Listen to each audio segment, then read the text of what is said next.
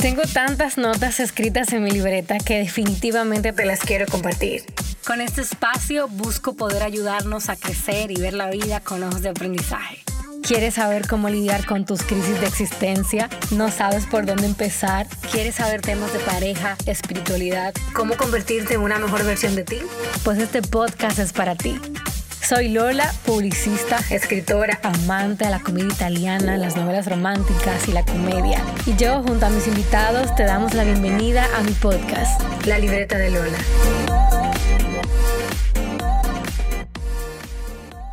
Bienvenidas y bienvenidos a la Libreta de Lola Podcast. De verdad que espero que este episodio sea de mucho valor para ti. Como siempre trato de traerte contenido que te ayude a ver la vida con ojos de aprendizaje antes de iniciar, vamos con los anuncios. Y quiero que si no te has suscrito a este podcast, pues lo hagas, eh, que recibas todas las notificaciones para que veas esos nuevos episodios, para que puedas escucharlo por cualquier plataforma que estés viendo o escuchando, Spotify, Apple Podcasts, Google Podcasts o YouTube. Y de verdad, señores, que yo estoy muy contenta el día de hoy porque tengo un invitado que yo tengo que sacar un papiro aquí para yo poder presentarlo, porque tengo hecho de todo. No sé si, si, se hace, si se ha despatillado, se lo voy a preguntar aquí, pero es presentador, es cantante, es autor, es de todo, señor. Francisco Vázquez desde Santiago de los Caballeros está conmigo. Hola, Karen, por fin. De Dominican Got Talent. Sí. Y de los premios soberanos también. La vida me ha dado esa oportunidad. Y somos escritores, somos colegas. me encantó tu libro, El valor de las adversidades. Señores, me ha vendido encuesta en la parte de crecimiento personal, de verdad, felicidad. Señores, pero tú ves, uno no pide tanto, pero el Señor se pasa. el Señor se pasa. De verdad que feliz de tenerte aquí. Para mí es un privilegio porque desde la primera vez que, bueno, cuando nos conocimos, eh, hicimos clic, conectamos y eh, a mí me encantó tu, tu, forma de expresarte, tu gracia y la verdad que yo dije, bueno, pues estar en el podcast de Karen yo creo que me va me va a caer muy Yo estoy muy nerviosa. Déjame no, no porque... Ahora, déjame... Señores, yo estoy delante de eminencia, comunicación dominicana. Muchas gracias. Déjame hacerte como hacen algunos amigos míos. Eh, obviaste ahí la parte de actor. Ay, lo tenía aquí porque me pasa por la red. yo tengo unos amigos. Pero le ha trabajado en películas dominicanas. Sí, sí. Mira, tú hablabas de que no sabes si me he despatillado. Bueno, en el término real creo que no. Pero la vida me ha dado esa oportunidad y y oye, yo digo que si uno no provoca daños a terceros con lo que hace, uno tiene que arriesgarse. Arriesgarse, claro, preparándote para lo que vas a hacer. Y, este medio me ha dado la oportunidad de disfrutar muchas cosas. No, mira, de verdad, eh, te lo dije en backstage y te lo digo eh, ahora públicamente. Em, cuando te conocí, como por el 2021, por ahí, eh, terminando más o menos, que estábamos trabajando en todo lo que era la conferencia Más Allá de la Piel, antes de lanzar mi libro. ¿Me aquí? Sí, para el que lo está viendo. El que no lo está viendo, pues aquí está mi libro y aquí está el libro de él también. ¿Más allá de la piel? y de verdad que fui muy impactada por tu sencillez, por tu calidez, por tu amabilidad. Eh, en, un, en un medio cuando la mayor parte de las personas tienen tanto reconocimiento y tanta fama, no siempre son así. Y realmente que tú me hicieras sentir eh, como que éramos amigos de toda la vida sin que nadie me conociera. O sea, yo fui a Santiago, a mí nadie me conocía en Santiago, gracias. Y, o sea, tú me abriste las puertas de, todos tus espacios y de verdad para mí eso tuvo muchísimo valor y te lo quiero agradecer públicamente. No de nada, lo acepto, lo acepto porque uno sufre mucho de decir, no, no, no digas eso. No, lo acepto porque entiendo que, óyeme, lo mejor que podemos hacer es ya que una persona te visita porque tú me estabas visitando y profesionalmente esa es mi casa. Entonces, uno, si uno siempre en su casa trata de que la gente se sienta cómodo. Sí, sí. Y, yo digo, bueno, yo creo que una buena conversación puede salir si la gente se acomoda en el lugar. Aparte de todo, tú tienes esa vibra. O sea, tú tienes la vibra de, de ser bien recibida. Y nosotros, y digo nosotros porque en el programa lo tratamos así, eh, el invitado que vaya tiene que salir igual o mejor de lo que entró ahí, porque nosotros estamos en terapia en ese programa. Sí, no, es muy diferente radio, nosotros estamos en terapia. Eh, te lo digo porque nosotros añoramos llegar a la cabina, saber que estamos en un grupo de amigos que, que nos vamos a cuidar, pero vamos a trabajar. Y, y qué bueno que te sentiste así, porque, óyeme, uno, uno tiene que hacer el ejercicio de la bondad y ejercitarlo. Así como uno quiere verse de que bonito y ejercitar el cuerpo. Eh, la bondad hay que ejercitarla, la buena vibra hay que ejercitarla, porque ah, muchas veces los problemas o las situaciones que tú estés pasando te hacen obviarlo. Y, óyeme, cualquier cosa que yo esté pasando ese día, tú no tienes que pagar la culpa. Exactamente. Entonces, eso hay que ejercitar. Yo recuerdo que cuando salí de allá del programa, yo le dije al hobby, a mi esposo, eh, óyeme, pues como... Al señor Uriel, al señor Uriel, saludos para él. donde quiera que se encuentre. usted quiere que se... Em, mi papá siempre dice, por eso uno tiene que ser gente, hay que ser gente. Sí, totalmente. Y entonces yo dije, óyeme, eh, con, con este hombre aplicó lo que papi dice, o sea, él fue gente conmigo.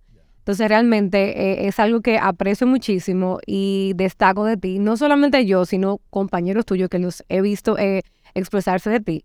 Y yendo como en esa misma línea, antes de meternos en temas profundos, Sí, sí, sí, no te preocupes. ¿de dónde nació en ti ese, ese amor por la comunicación, por cantar, por actuar, por despatillarte, por todo? Mira, eh, yo hasta el año 98, Qué bonito. eso fue los otros días, yo nunca, nunca en mi vida pensé que iba, que esto iba a ser mi O sea, tú profesión. no tenías familia, No. nada de eso. Eh, tal vez tenía un tío, bueno, sí, tenía un tío eh, político. Lejano. Sí, no, no, tío político, esposo, esposo de mi tía, que trabajaba en periódicos y trabaja todavía, dirige periódicos actualmente, eh, dirige el Caribe, eh, Nelson Rodríguez. Y, y es lo más cercano que yo puedo entender que había una gente En algún medio, Ok. en algún medio. Eh, pero yo siempre he sido eh, apasionado, por ejemplo, de los deportes. Y te hago, te hago ese... Siento que por ahí fue que inicié. Ahí inicié, sí, inicié porque a mí me encantan los deportes. A mí me pasó Me lo mismo, pero a mí no me gustaban tanto los deportes. Pero yo inicié mis pinitos en radio Sí, en un programa de deporte ya. con Carlos Santana. Es que, óyeme, es que las oportunidades tienen diferentes sabores. Literal. Tienen diferentes Y yo sabores. hablando ahí, Y ¿sabes? alguien, un amigo, eh, tenía una emisora y me dijo, mira, hay un programa en la mañana y no tienen que hablar de deporte. Yo, eh, Vamos, vamos allá. y arranqué para allá. Y así inicié. Dime que tú eres aguilucho. Eh, eh, diga, Dime que tú eres yo soy de Santiago y mi hija fue la madrina de las águilas. ¿Qué tú crees? Muy bien, muy bien. No, pero ven acá.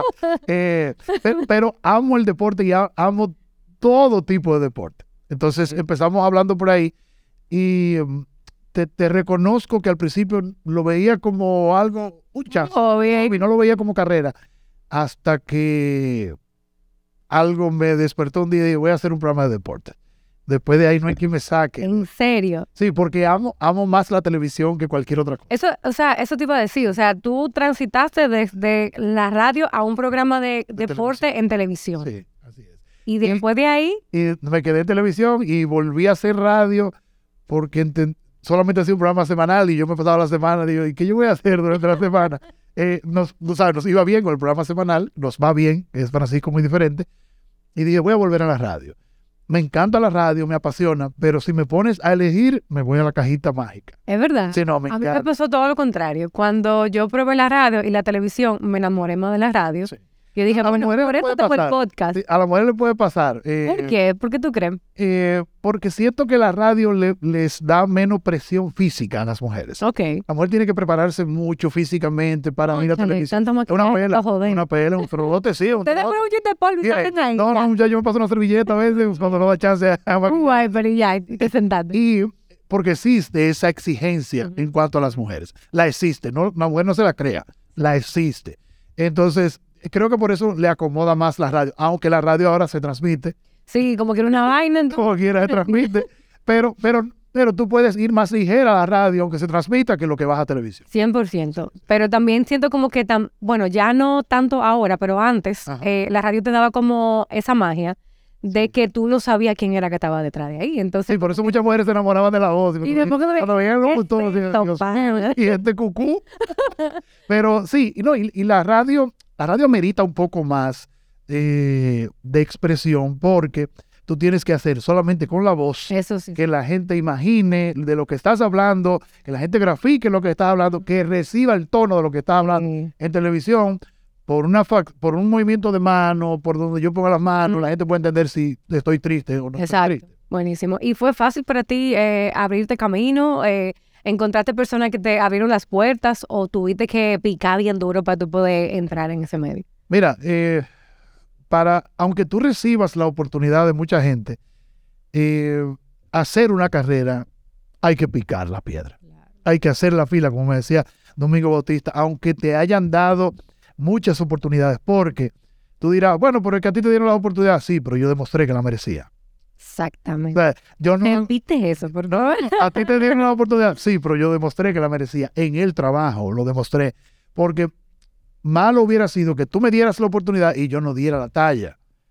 Para dar la talla tengo que trabajarlo. O sea, porque mucha gente confunde el hecho de decir, no, es que a él siempre le abren la puerta. ¿Y qué hace él cuando le abren la puerta? ¿Estaba preparado? ¿No estaba preparado? Entonces el asunto no es que se abra o no la puerta. Porque, óyeme, yo conozco personas en este medio que se han abierto la misma puerta que a mí y lamentablemente tal vez no ha podido seguir caminando. Así como conozco personas que han abierto la puerta, la misma puerta que a mí, tal vez han avanzado más.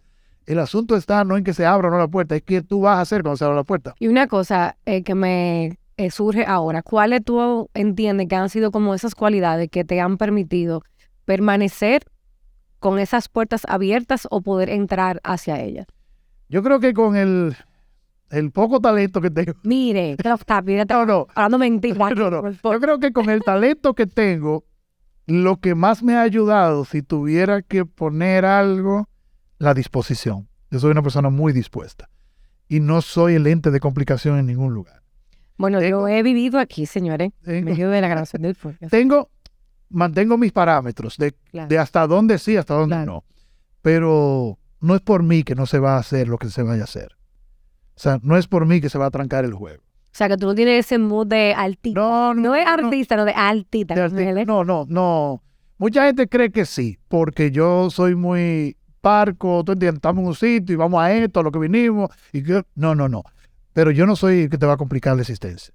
O sea, yo soy un tipo abierto, un tipo abierto a, a que las cosas pueden variar. Claro, O sea, tú y yo podemos estar haciendo planes en un momento y hubo que hacer otra cosa. claro.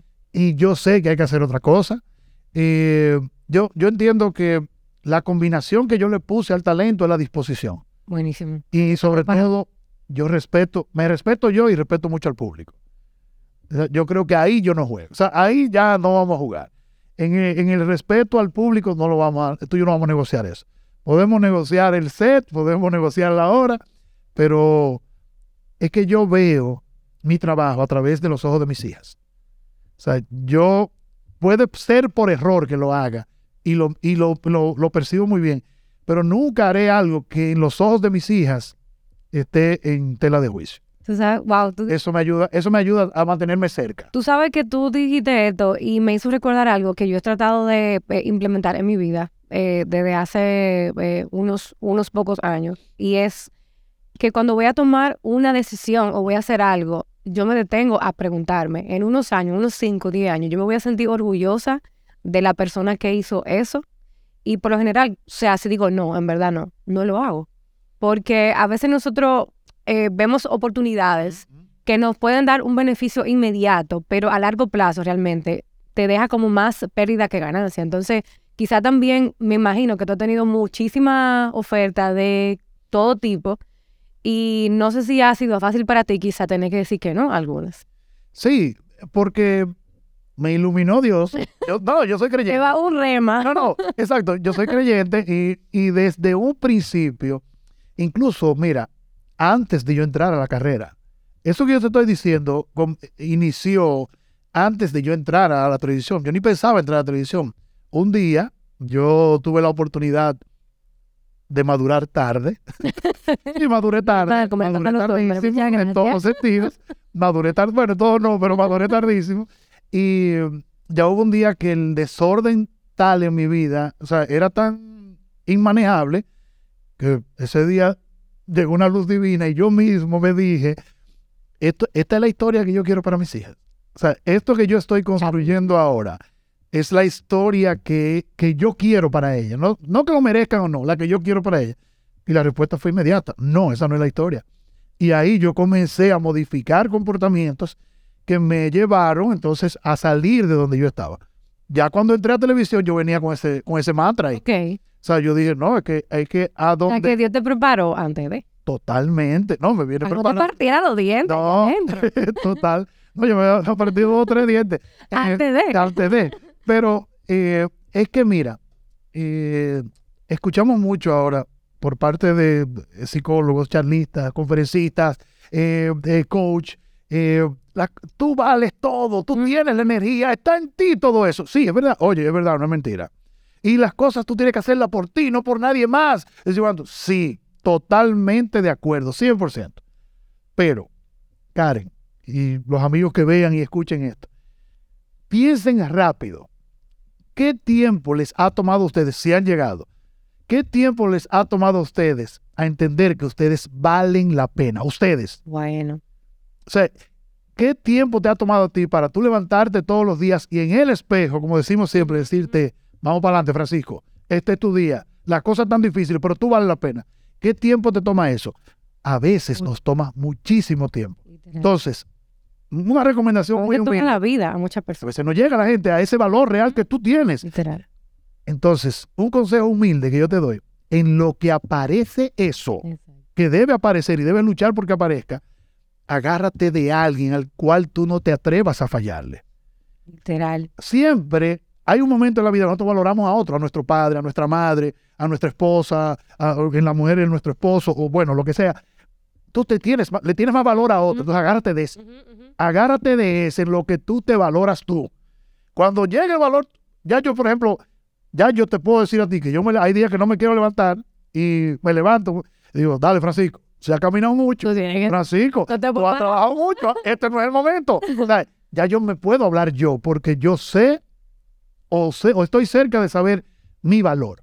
Pero en lo que yo no sabía eso y me agarraba de mis hijas, que yo sí sé que valen. Buenísimo. O sea, yo sí sé que valen y que yo sé que no, que voy a hacer todo lo posible por no fallar. Ya en lo que llegué yo, está bien. A mí me empezó eso justamente, pero fue en el caso con mis padres. O sea, yo decía, que muy yo- enérgico, bueno, sí, ¿oíste? no, tranquilo. Yo, o sea, yo decía, yo no puedo fallar a mi mamá y mi, y mi papá. O sea, esa Bueno. gente se han matado por darme lo mejor a mí, por darme una buena crianza, buenos estudios.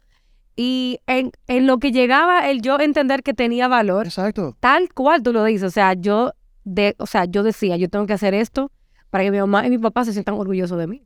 Sí, porque es agarrarte, es un salvavidas. Es Exacto. agarrarte un salvavidas en lo que tú sabes nada, en lo que Si tú aprendes nada. tú no vales, o sea, tú, tú todavía no sabes que vale. Oye, tú no lo sabes. Y yo sé que ahora, con todo lo que pasas día a día, tú te, hay momentos que tú dices, Lola, tú, tú has caminado mucho. Basta. Mamá, tú, tú vales tú vales de ese viaje atrás de eso. ¿Sabes? Vete. ¿Sabes? O tú vales continuar en este proyecto. Pero en lo que eso no está, agarra a tus padres, Me encanta. agarra a tus hijos, agarra algo que tú le tengas mucho aprecio, que, tú- que te dé pena fallarle. Entonces. No es, porque mucha gente pudiera entender, y yo, y- y yo lo entiendo, que eh, es que tú ponerte a, a- a nombre de otra persona, es no valorarte tú. Es verdad, yo, es que no me sé el valor todavía.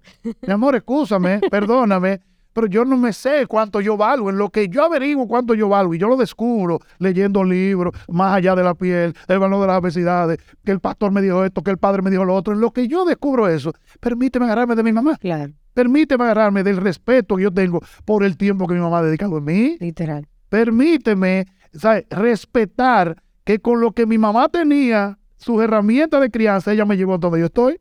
Full. Entonces, agarrémonos de ahí. Es lo que- Totalmente de acuerdo contigo. Y tomando ese, ese tema de tus hijas, pues tienen casi nada. eh, Tienen un equipo de sí, fútbol, ¿eh? nos quedamos en sí. Un equipo de fútbol. ¿no? quedamos en sí.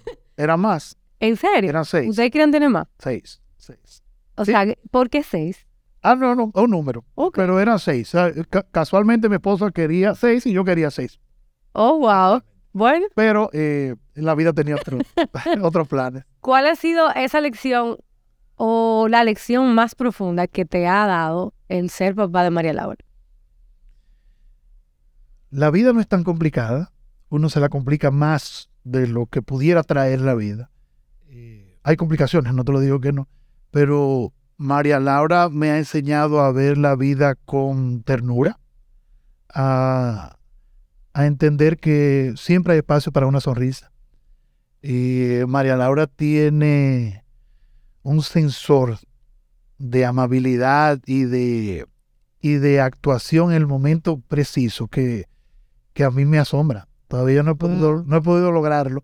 María Laura percibe que yo estoy respirando en ira, ¿En serio? Sí, Nada más de verte. nada más de verme o de yo expresarme Y a ¿Qué veces, te dice ella? no, se me acerca y, me, y me abraza. No, no, papi. Ah, Tranquilo. No, no, no, no, ni tra- Nada. papi. Me abraza y me toca. Eh, me ha enseñado, eh, uno tiene mucho cariño que dar. Sí. Uno, uno es que por el ego y por no mostrarse vulnerable ante el otro, Dijiste una frase. se economiza el cariño. Y, y, señores, el, eh, el cariño no se administra. Uno no tiene por qué con, con tu gente, con nadie, pero a veces tú con un hermano o algo te administra el cariño para que, para que el pendejo no crea Y que, con un y perdone la palabra, verdad. para que el pendejo no crea que está por encima de mí o con un amigo, eh, no puede estar dando atrás de la gente. Sí. ¿Por qué no? ¿Sabes por qué no?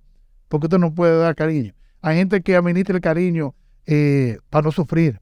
Entonces, y si no llegas a sufrir nunca, te administraste todo el Pero cariño. yo siento que tú vives a media al final.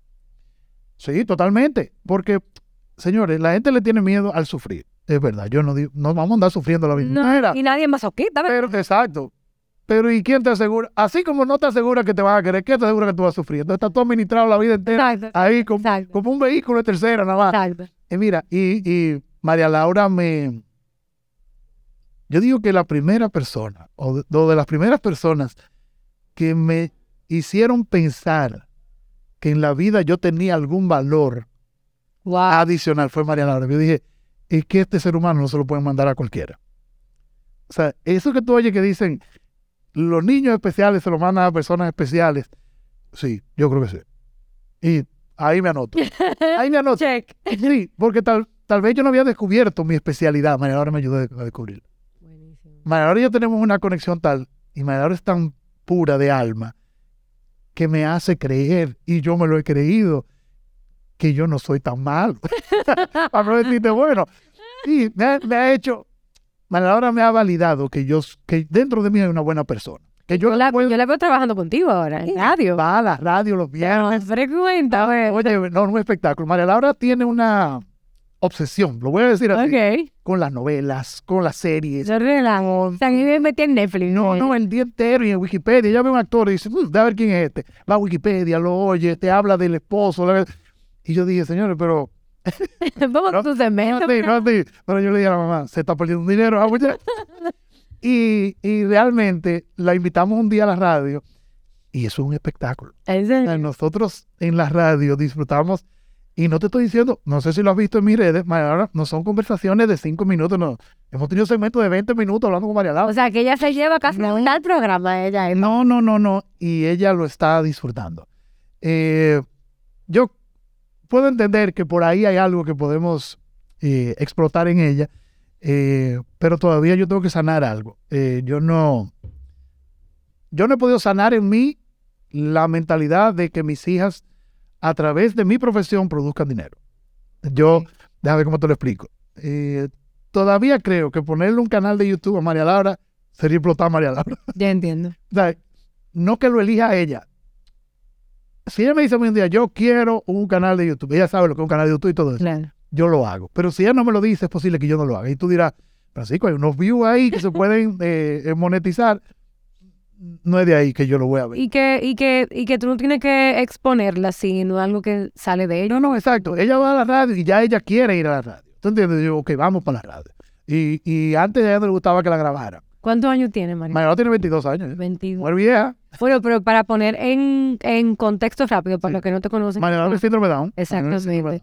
O sea, hay una chica que de verdad que me encanta cómo, cómo, cómo ella se desenvuelve, cómo ella se desarrolla, totalmente normal. Sí, nosotros eh, tuvimos la oportunidad con mucha gente al principio que, imagínate si todavía hay limitantes con síndrome Down y otras eh, Imagínate hace situaciones. 22 años. Hace 22 años eh, era un poco más fuerte, pero nosotros tuvimos la oportunidad de conocer gente valiosa y que lamentable algunos, ah, lamentablemente algunos no están con nosotros ya en este plano físico.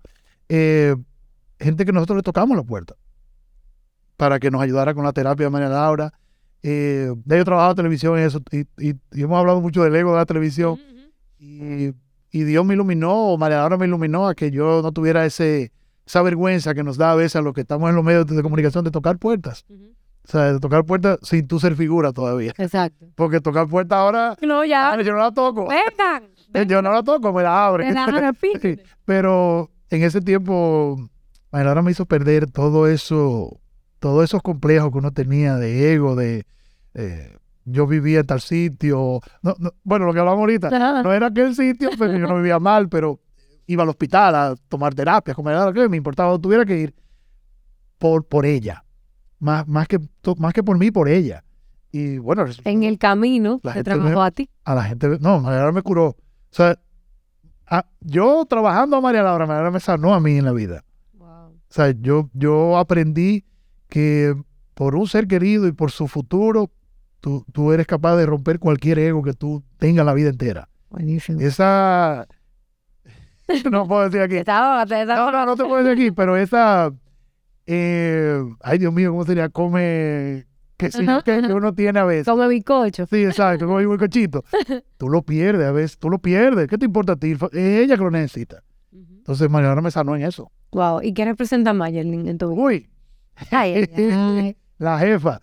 Eh, mira, yo, yo te lo digo, o sea, Dios ha mandado gente a mi vida, eh, ya de adulto, ya de adulto, porque mi mamá me tiene que aguantar como quiera. Mi mamá, no y mi papá me tiene que aguantar como quiera.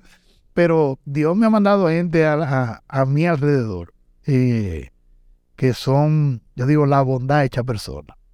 Mayelin es un ser extremadamente bondadoso, es un ser Se le nota. extremadamente sincera, eh, cuidadora.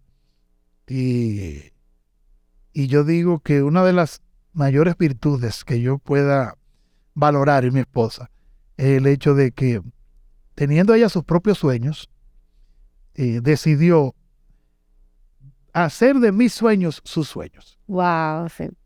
y hacer de sus sueños mis sueños y nuestros sueños, porque eh, ella aplica su profesión en, en nuestra carrera. Ella es ingeniera industrial, Ya tú sabes. Y ella- que- ella, ella que es maneja. una gente de procesos. Claro, es una gente de procesos. Exacto. Y, óyeme, es mi manager desde hace 13 años. Eh, bueno, me, me manejaba antes, pero en la carrera es mi manager hace 13 años. Y la mayor cualidad que tiene, y es lo que creo nos hace ser exitosos como pareja trabajando juntos, es que tiene sentido común.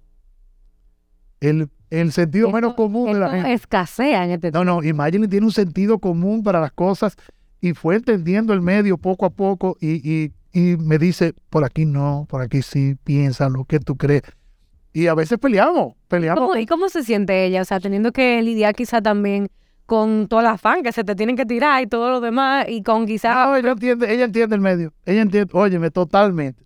Te lo digo que es la persona perfecta para eso. Mayeli me tira fotos con gente, ¿sabes? Con gente que ella ve que son fan, fan. Eh, me tira fotos, eh, o sea, procura, mira, ella te quiere saludar, eso. Ella sabe que eso es trabajo. mira. Sí, sí, me saluda. o sea, ella sabe que eso es trabajo. Ella sabe que eso es trabajo. Y nosotros hemos podido, somos buenos amigos. Mayeli y yo tenemos esa cualidad, somos buenísimos amigos, nos reímos de todo, nos burlamos nosotros mismos. Eh, tenemos intimidad, claro. Claro, pero ven acá. Ni que sean hermanos, ni que No somos hermanos. ¿no? somos hermanos, no. No, no, ese es- eh, pero realmente yo digo que la persona perfecta para eso. Qué bueno. ¿Sabes que yo, que yo eh, investigando vi que... Eh, un saludo, vamos a saludar a Paula, vamos a saludar a Lisa, a María Fernanda, a María José. No, porque mira, eh, la gente siempre pone el tema Mayelin, María Laura, Mayelin, María Laura, porque son situaciones fuertes que nos han pasado. Gracias a Dios con mis otras hijas no hemos tenido ningún tipo de situaciones de, de salud o de, o de comportamiento, pero yo todos los días, todos los días tengo experiencia con Ay, mis pero yo vi una que, que es una modelo bellísima. María José, María José es la más joven, es la más joven. Eh, y ahí voy combinando, porque María José quiere ser modelo y María Fernanda es eh, diseñadora de moda. ¿En serio? Lisa O sea, una hace la ropa y... Y otra la- la viste. y Lisa, me imagino que le harán los videos o algo, porque Lisa eh, está estudiando cine. Qué chulo. Paula, que es la mayor, que es de mi primer matrimonio, es ingeniera industrial. Eh, conjuntamente con una hermanastra, eh, Eh, una ella es eh, colega de tu, de, de tu de esposa. espo- Bueno, sí, mi hija mayor es colega de mi esposa. Buenísimo. maneja una de las empresas familiares de su familia, donde ella vive. y bueno, está muy bien. De verdad yo digo que ver mis hijas caminar y crecer ha sido maravilloso. A- a- ¿Sabe que- hasta este momento. ¿Ha habido un momento en el que tú sentiste temor de faltarle a tus hijas, a tu esposa? Yo eh, Que sí, investigué. la pregunta es si ha habido. Sí, o sea, Ah, no, que investigué de que tuviste un tiempo sumamente difícil con, con tu salud. Eh, creo que hasta, eh, hasta perdiste un riñón. Este no está. Digo, este está, pero no sirve. O sea, que está ahí de lujo. De lujo está él. O sea, ¿y cómo, cómo, cómo se dio eso? ¿Qué pasó en tu vida en ese momento? ¿Hace qué tanto tiempo fue? Eh, 2016. 2016. Hace como unos seis años. eh, seis, siete años. Ahora voy a cumplir siete años de esa situación en verano.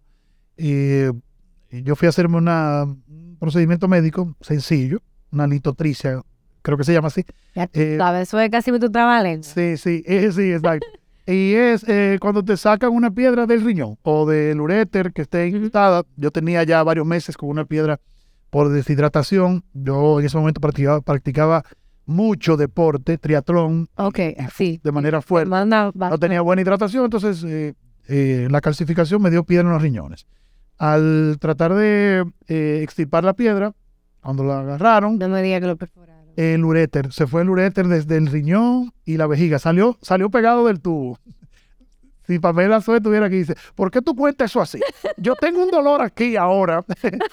no, pero eh, para, Wow. para eh, explicártelo. Entonces, ese procedimiento que era sencillo de 35, 40 minutos, me llevó a una operación de 8 horas para tratar de conectar de nuevo. Eso es, eso, eso es imposible. Conectar un uréter. Como que un, un letrero que le van a pegar un cable. Bueno, eh, eh, eh, hay que intentarlo. Intentaron. Hay que intentarlo, exacto. Entonces, pero eh, con el paso del tiempo, el riñón no funciona. Frío ese doctor, ¿dónde está? No, mi amigo.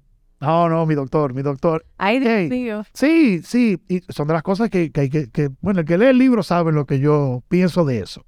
Eh, óyeme, un accidente clínico que, Pero qué bueno que tú estás vivo. que yo, sí, sí, sí, porque no creo, no creo que diera al traste con mi fallecimiento, pero sí con la pérdida del riñón. ¿No? Y que te hace tener un estilo la vida cambia. diferente. Sí, la vida cambia después de eso. Pero bueno, eh, pero la pregunta que haces de que si me da miedo faltar todos los días, me da miedo faltar.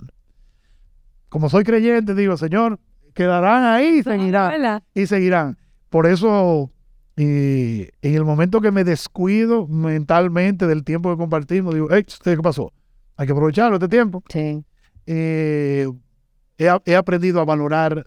Te comentaba fuera de, de- bueno, antes de empezar el podcast, que con el caso de Mayelin y, y su cáncer, yo aprendí que el momento es ahora. Y te- el momento es ahora, porque Mayelin estaba perfectamente bien y la mandamos a hacer su análisis y de allá para acá vino con el resultado. Wow. O, o- o con lo que empezó a hacer el, el- el proceso. Y, oye, tú y yo, ahorita estábamos poniendo algo allí, estábamos quietos aquí, tú te sentaste, yo me senté en, la- en el asiento tuyo, tú en- te tuviste que poner en otro asiento. Oye, es ahora. Tenemos que disfrutarnos ahora. Y si yo hice el compromiso contigo y siempre lo vivo así después de eso, y ahorita tengo otro compromiso, hasta que tú y yo no salgamos satisfechos de este, el otro tendrá que esperar. Tendrá que esperar porque no hacemos nada quitándole calidad a este para no darle calidad al otro. Entonces, yo aprendí con, con María Laura, con la situación con Mayelin, conmigo lo aprendí. eh, vamos a disfrutarnos ahora. Porque yo salí de mi casa a hacerme un tratamiento, un proceso de 35, 40 minutos, llevaba una recuperación de una hora. Yo llegué a mi- salí de mi casa a las 7 para regresar a las 10 de la mañana. Y regresé seis días después. Y duré dos meses acostado. Wow. Entonces, entonces, nada está seguro de aquí a que tú y yo salgamos ahí. Es más, ni aquí adentro. Sí. Entonces, para eso, vamos a ponernos en esto, disfrutémonos, escuchémonos, el celular está ahí, pero que no prenda. Cuando- Sí, porque es que nada te asegura que el otro momento, el otro minuto, será como tú lo estás pensando. A mí me pasó eso con la psoriasis, eh, porque quizás la gente solamente ve el padecimiento de la piel, pero no ve todo lo que afecta internamente. O sea, eh, mi sistema cardiovascular se ve afectado, las articulaciones, muchísimas cosas. Y yo aprendí con eso, eso, que tú tienes que vivir la vida con intención. O sea, la vida es un chasquido. Es literalmente el chasquido de Thanos, como, Sí, sí, sí. O sea, tú puedes estar bien ahora, pero tú no, tú no sabes mañana. O sea, yo en ese momento estaba montada como en un, como una rueda de construyendo un éxito que me había implantado quién, la sociedad, mi familia quizás, teniendo una vida exitosamente vacía, porque tenía todo lo que aparentemente tú tienes que tener para tú sentirte realizado. Pero cuando yo llegaba a mi casa y cerraba la puerta, yo me sentía sola. Entonces, al final, es como que tú también poder hacer esa pausa y detenerte a pensar verdaderamente qué es lo que yo quiero en mi vida. O sea, cuál es la vida que yo quiero construir. Como tú mismo te preguntaste, cuál es la vida que yo le quiero dar a mis hijos. O sea, esta es la versión de mí que yo quiero que, que ellas se queden. Pues no. Entonces, el nosotros poder caminar cada día consciente de que estamos prestados, de que la vida es un ratico, de que quizá ese café que tú te vas a tomar, disfruta, lo saborea, lo huele, o sea, sé agradecido porque tú puedes ver porque tú puedes abrazar a tu familia, o sea, cuando hay personas que no, que no lo, que no lo pueden hacer, o sea, a veces yo siento que vivimos tan confiados de que vamos hasta aquí mañana, que no vivimos al final. No, y, el hecho, eh, tú sabes que hablaste del éxito, y esa es la droga más perjudicial en este mundo, porque el concepto de éxito que tenemos muchas veces lo planteamos desde afuera. Exactamente. Cuando para mí puede ser exitoso sentarme en un sillón a mirar para arriba y decir, ay, me voy a dar este tiempo. se me voy a, dar este tiempo. Y yo lo traduzco, yo digo que el éxito, yo lo traduzco vivir a plenitud. Y cuando digo plenitud, no, no digo en movimiento siempre. Exacto. Plenitud es tu poder lograr hacer lo que amerita el momento que tú quieras hacer y que tú puedas hacerlo eso de éxito, señores, el éxito es tan... Eso es eh, subjetivo. Tan disfrazado puede ser. Sí, sí, que nosotros podemos estar muertos de risa aquí por adentro llevándonos quien nos trajo. Y usted está viendo eso. O sea, trate de no plantear el éxito en base a cosas que usted no conoce. Y usted dirá, pero tú pones a tus hijas y eso. Sí, en lo que, en lo que yo descubrí que yo valía la pena, yo puse a mis hijas en el medio. Vámonos. Y puse sus ojos en el medio. Eh, pero realmente construya usted su éxito, el suyo, y, el, y el que lo haga sentir a plenitud. No trate de poner los parámetros externos. Y tú dirás, Francisco, pero hay parámetros externos que indican, indican logros, no éxitos. Literal. Logros. Señores, lo de afuera indica el logro, que no lo hace usted necesariamente exitoso. Y que el que tú tengas logro no quiere decir que tú estés avanzando. Mi amor. Porque tú puedes estar logrando en círculo. El hámster logra mover la rueda. Exactamente. Y está en el mismo sitio todo el tiempo. Literal, ya lo dijiste todo. No, no, oye. lo dijiste todo. Él, es el que más logra. Exacto. Mover la Para él en su cabeza. Pero está ahí. Exacto. Entonces, trate un poco de bajarle esa intensidad a como usted quiere que el otro crea que usted es Exactamente. ¿Cuál es la versión de éxito que yo tengo de mi vida? Si no se ve socialmente bien, no importa. Y el éxito suyo no es el mío. Ni el mío tampoco. Ni el de Karen. Ella tiene su valorización, su valoración del éxito. Ella. Exacto. Que camine por ahí. Exacto. Entonces usted trate, puede que el suyo camine cerca. Exacto. Pero puede que el suyo diga, en este momento freno y me tomo dos cervecitas. y ella caminando allá y usted con sus dos cervezas, los dos tan exitosos. Exacto, cada uno de su camino. Están haciendo lo que quieren. Para ir concluyendo, porque el tiempo apremia, eh, dime una cosa que el Francisco de hace 10 años creía que el de ahora dice, no, mijo, eso era un disparate. Uy, 10 años. 10 eh, años se van en un chasquido. ¿Quién? No, yo, me, acuerdo de cosas hace 15 años. mira, eh, yo creo que lo que pasa es que desde María Laura para acá, eh, mis creencias han estado muy cerca de lo, de lo que es. Porque la vida, ¿sabes? María Laura, Mayen y mis otras hijas, me sacaron de la aprobación externa hacia lo interno. Entonces, lo interno casi siempre se mantiene en, un ambiente. O sea, el amor por tu familia, el amor por los valores, te mantiene muy cerca. Eh, yo digo que lo que más me ha cambiado es la visión de, del crecimiento de mis hijas. Eh, el papá siempre cree que son niñas y hasta que se puede dar cuenta que son grandes. Eh, pero no, mira, la vida no, de hace 10 años para acá, en la mentalidad no me ha cambiado mucho. Eh, siempre, desde ese tiempo para acá, eh, el enfoque es hacia adentro, es hacia mi familia, es hacia ser feliz con ese grupo. A echar raíces profundas. Es a darle a ese grupo los mejores recuerdos para atesorar. Tu tribu. Mi grupo, mi grupo. Y y no lo veo desde el punto de vista egoísta que pudiera parecer.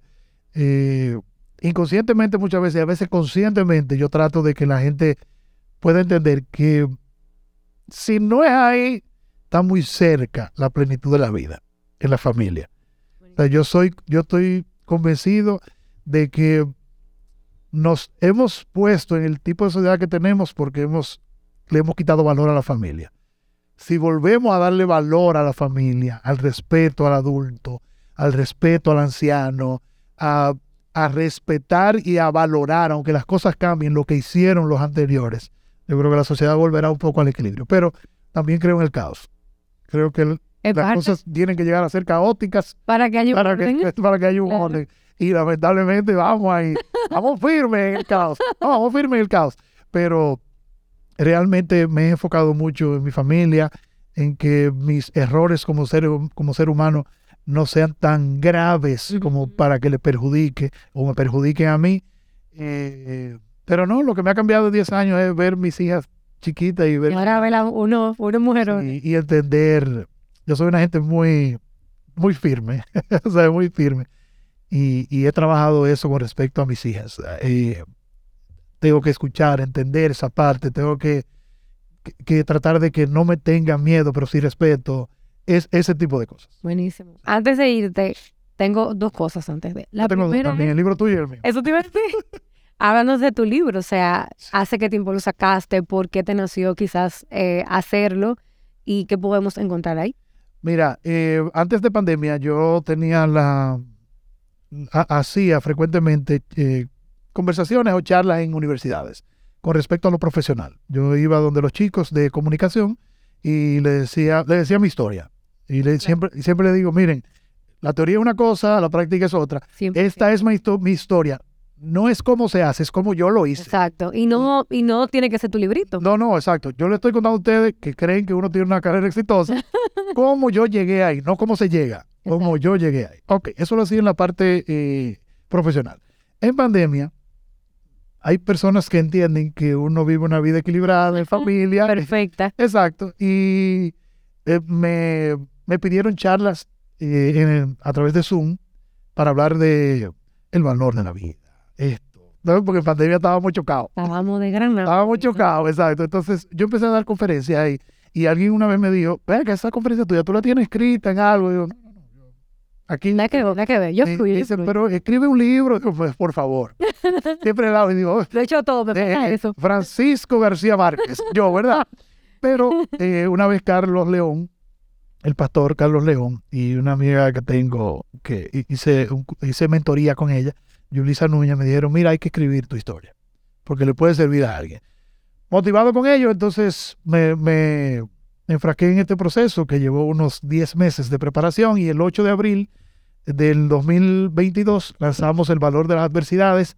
Eh, mira, yo te voy a ser sincero. Yo, como, dice, como decía Carlos, si le sirve a una persona mi historia, estoy pago. Pero he recibido testimonios. Para mí lo más impresionante ha sido, aparte de la gran cantidad de gente que no conozco que me escribe, Claro. es haber conversado con personas que pasan de 70 años y que una persona... ¿Qué te dicen a ti la persona? No le digas nada, que uno no va a O cambiar. sea, no, ya. O sea, eso no, ya no, pasó. no no exacto. Y, y tener la oportunidad de sentarme con personas que me dicen, te quiero decir algo, y personas que pasan de 70 y pico de años y me digan, tu libro me cambió la vida. Wow. ¿Cuántas cosas he entendido de mi vida por ese libro? A los 70 años, Karen. O sea, yo, yo, yo me quería desbaratar en pedazos. Sí, sí, entonces, óyeme, eh, lo que pasa es que e- ese, ese es uno de mis mantras, la experiencia que no se comparte está incompleta. Yo no hago, 100%. yo digo que no hago nada habiendo superado cosas y que tal vez algo de eso no le sirva a otra persona, no para que lo haga como yo, sino para que diga, bueno, mira, pero Francisco y él sí". pudo, yo puedo. Exacto, entonces yo, yo vivo bajo eso. Y por eso Mayeli se ríe. Con, ah, en estos días estábamos en, eh, en un almuerzo con alguien, esperando algo, y, y, y dice Mayeli, y cometió el error de hacerte una pregunta. Me hizo una pregunta de la carrera y se convirtió, esa pregunta se convirtió en una mini charla de casi 15 minutos. Dice Mayelín, bueno, tú le preguntaste y dice, no, oye, lo que él me ha dicho ha sido súper valioso, yo no lo había aprendido en la carrera entera. Porque hay que pasarlo, Lola. Literal. O sea, hay que pasarlo. Dios no te mandó eso que tú estás viviendo en tus manos, en tus pies, para que tú luches por superarlo y nadie pueda aprender. Óyeme, Y de ahí nació una fundación ahora. Óyeme, que, que cuando Mayelin pasó su cáncer, yo tuve que pedir dinero prestado para eso. Y posterior a eso, la vida me ha puesto en la posición de que yo he ayudado cientos de personas con cáncer. Entonces, óyeme, usted, señor, escúcheme a mí. Usted es el protagonista de eso, pero usted es un instrumento en esta vida. Usted está aquí para vivir y que eso quede y que le sirva a sus hijos. No, no quiero servirle a un público grande tampoco. Tú no es un escenario de que para ver quién lleva más gente en el aprendizaje de la vida. Ahora es como un echabainismo. No, no, no, no, no, no. Es que lo suyo, lo que usted haya vivido, porque le voy a decir algo, eso que usted está viviendo, el de al lado está viviendo otra cruz. Y el de adelante y el de atrás. No voy a creer que la vida. eh, a mí me gusta la gente que dice, no, porque la vida para que se puso para mí. Ay, qué importante. wow, la vida. pues, para. Mi amor, tú lo que estás aprendiendo, tú lo que, tú lo que estás desaprovechando oportunidades de subir a otro nivel. Óyeme, todo lo que te está pasando a ti es a otro nivel que te va a llevar dependiendo de cómo tú lo tomes. Tú no eres la misma persona de hace cinco Pero años. para nada. No lo eres con tu misma realidad. Óyeme, hay días que te duele, hay días que no te duele, hay días que tienes que irte por una playa y no es a pasear, es a Exacto. que mi cuerpo responda a eso. Entonces, eso, te va a quedar con eso. O sea, tu egoísmo es tan grande que tú te vas a quedar con eso. No, la experiencia que no se comparte está incompleta Buenísimo, me encanta. y déjese utilizar por la vida. Yo me dejo utilizar, eh, tú eres creyente, Claro. Yo creo en Dios también, yo me dejo utilizar por Dios y la vida, vamos a ponértelo así, porque tengo un amigo ateo que me he tenido que incluir, sí, tengo un amigo ateo en un chat que he tenido que incluir, dije, gracias a Dios y a la Y en vida. la vida, Está claro. bien, está bien, porque tú puedes creer en el sol, yo puedo creer. Me da de risa porque la gente dice el universo, pero ¿quién fue que creó el, el universo? Gracias. Está bien, para él el Digamos. Yo lo respeto, porque también es eso, respetemos. Entonces, gracias a mi amigo que me enseñó a hablar de la vida también. Entonces, señores, vamos a, vamos a pasar los procesos, vamos a vivirlos. Eh, las cosas están hechas para que pasen, nada es eterno. Entonces, eso que usted está viviendo malo ahora, va a pasar. Y lo que está viviendo bien ahora también va a pasar. Prepárate. Exacto. Sí, sí, lo que tiene que tratar de quedar a otro nivel. Tú sabes que yo te iba a hacer una, una última pregunta, pero yo creo que casi tú le respondiste ahí eh, con eso. Suele pasar. Yo estoy haciendo una dinámica Sí. eh, con todos mis invitados y es como el podcast se llama La Libreta de Lola. Yo les, yo les estoy pidiendo, denme una lección de vida con la que yo me pueda quedar para anotar en mi libreta. O sea, ¿cuál sería esa que tú me compartirías para mí hoy? O sea, como que, Karen, yo te, yo te doy esta lección de vida para que tú te quedes con ella también. Yo me voy a quedar, te voy a regalar, te voy a pasar eh, algo que hablamos en el podcast. Identifica esa persona a tu alrededor que vale la pena todos tus sacrificios. Identifícalo con la convicción de que eh, la siguiente persona que debes anotar ahí es tu nombre. Puede ser tu papá, tu mamá, no tiene que estar en este terreno, puede haberse ido. Hay gente que se va que sigue vivo con nosotros. Sí, literal. Entonces, si algo te puedo pasar es identifica a alguien al que no quieras fallarle, trabajando que a quien no debe fallarte es a ti mismo. Buenísimo. No te quedes mal. Y si para no quedarte mal todavía tienes que identificar a otra persona, identifícalo. Pero no te quedes mal. No tienes que quedar bien con tu mamá, no tienes que quedar bien con tu papá, no tienes que quedar bien con la vida. Al final, Tienes quien tienes que quedar bien es contigo. 100%. Y tú que eres creyente, estás quedando bien con Dios. Y tengo una lágrima ahí para. No, no, queda bien contigo. Queda bien contigo. Uno vale más de lo que uno visualiza.